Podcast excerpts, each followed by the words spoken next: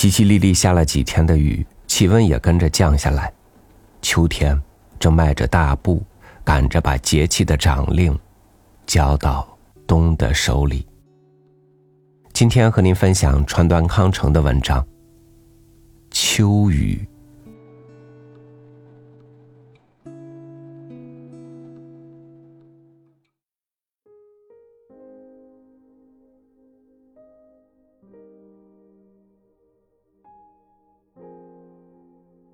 我的眼睛深处，映出火团降落在红叶山上的幻影。与其说是山，莫如说是山谷更贴切。山高谷深，山峦紧迫溪流两岸，巍峨的耸峙着，不抬头仰望，是不易窥见山之巅的苍穹的。天空还是一片蔚蓝，却已微微显出了暮色。溪流的白石上，也同样弥漫着薄薄的雾霭。红叶的寂静从高处笼罩着我，渗透我的身心。莫非要让我早早的感受到日暮之将至？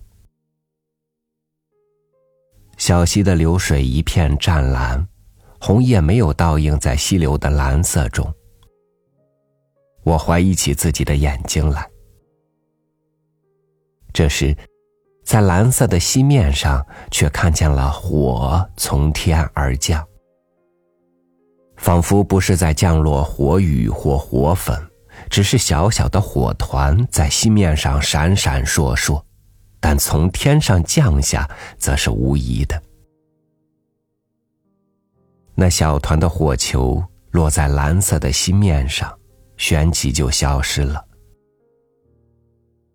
火从山谷降落的瞬间，由于红叶的缘故，看不见火的颜色。那么，山巅上又是什么情况呢？抬头仰望，只见一团团小火球以想象不到的速度从上空降落下来。这大概是火团在动的缘故吧。以耸峙屹立的山峰为堤岸，狭窄的天空看起来好像是一条河在流淌。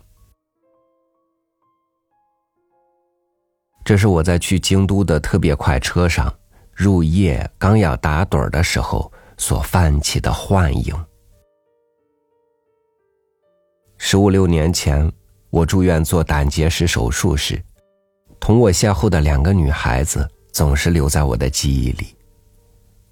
这次去京都，就是为了到京城的饭店去看望其中一个女孩子。另一个女孩子生来就没有胆液输送管，据说顶多只能活一年，所以必须接受手术治疗，植入人造管，将肝脏和胆囊连接起来。母亲抱着幼儿站在走廊上，我走近看了看，说道：“多好啊！”这孩子真可爱，谢谢。恐怕今明两天就不行了，正在等家里人来接呢。母亲平静的回答。孩子静静的入梦了。他身裹山茶花图案和服，大概是术后，胸前缠着绷带，衣裳宽松而臃肿。我对那位母亲说出这种唐突的问题，也是因为住院患者的互相体贴而疏忽了的缘故吧。这家外科医院来了许多做心脏手术的孩子。手术之前，他们有的在走廊上东奔西跑，有的乘电梯上上下下嬉戏喧闹。不觉间，我也同这些孩子打起招呼来。他们都是五岁到七八岁的孩子，患有先天性心脏病。心脏手术最好在幼儿期进行，否则可能夭折。这些孩子当中的一个特别引起我的注意。每次乘电梯，我几乎都看见他也在电梯的犄角上。这个五岁的女孩子独自一人蹲在站着的大人腿脚后面。总是闷不作声，他那双不合月的眼睛射出强烈的光芒，那张倔强的撅起的嘴紧闭着。我向天生护士探听，据他说，这女孩子几乎每天都要花上两三个小时，这样独自乘电梯上上下下。就是坐在廊道的长椅上，她也是绷着脸，不吭一声。我试着同她搭话。他的眼睛却一动不动。我对我的护士说：“这孩子很有出息啊。”后来，这女孩子不见了。我问护士：“那孩子也做了手术，术后情况好吗？”他没做手术就回家了。看到贴临病床的孩子死了，他执拗的说：“我就不愿做手术，要回家；不愿做手术，要回家。谁的劝说他都不听。”哦，但是他会不会夭折呢？这回我到京都，就是为了去看望这个如今已经成人的二八妙龄的姑娘。雨敲打在客车车窗的声音，把我从朦胧的梦境中惊醒，幻影消失了。我又快要打盹儿的当听见雨点打在车窗上的声音。转眼间，风雨交加，雨点敲打车窗的声音越来越激烈了。打在窗玻璃上的雨点，一滴滴的顺着窗玻璃斜斜的流落下来。有的雨点从车窗的一端流到另一端，流着流着，短暂停住，接着又流动起来，流流停停，停停流流，显得很有节奏。一滴滴水点，后面的赶超前面的，上面的滴滴的落到下面，画出一道道交错的线。我从流动的节奏中。听到了音乐，我觉得火降在红叶染尽的山上的幻影是静谧无声的，然而敲打在车窗玻璃上流动的一滴滴雨点的音乐，却又变成了那降火的幻影。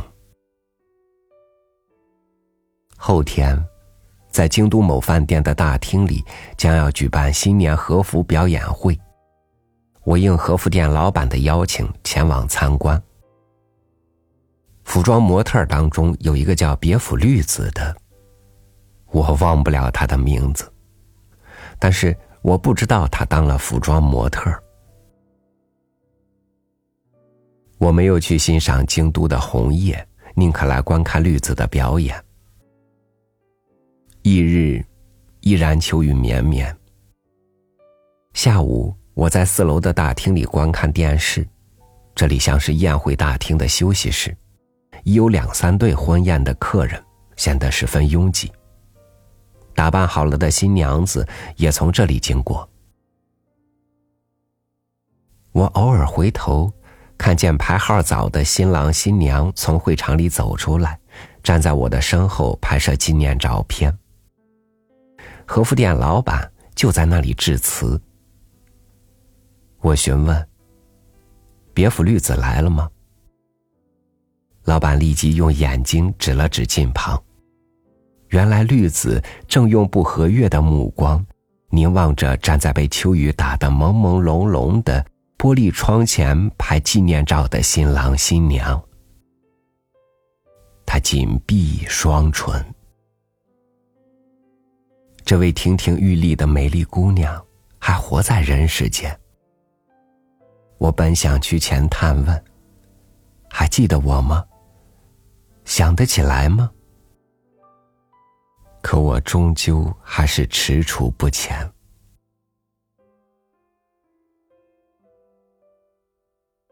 明天的表演会，我们请她穿上新娘礼服，所以。和服店老板在我的耳边悄声说了这么一句。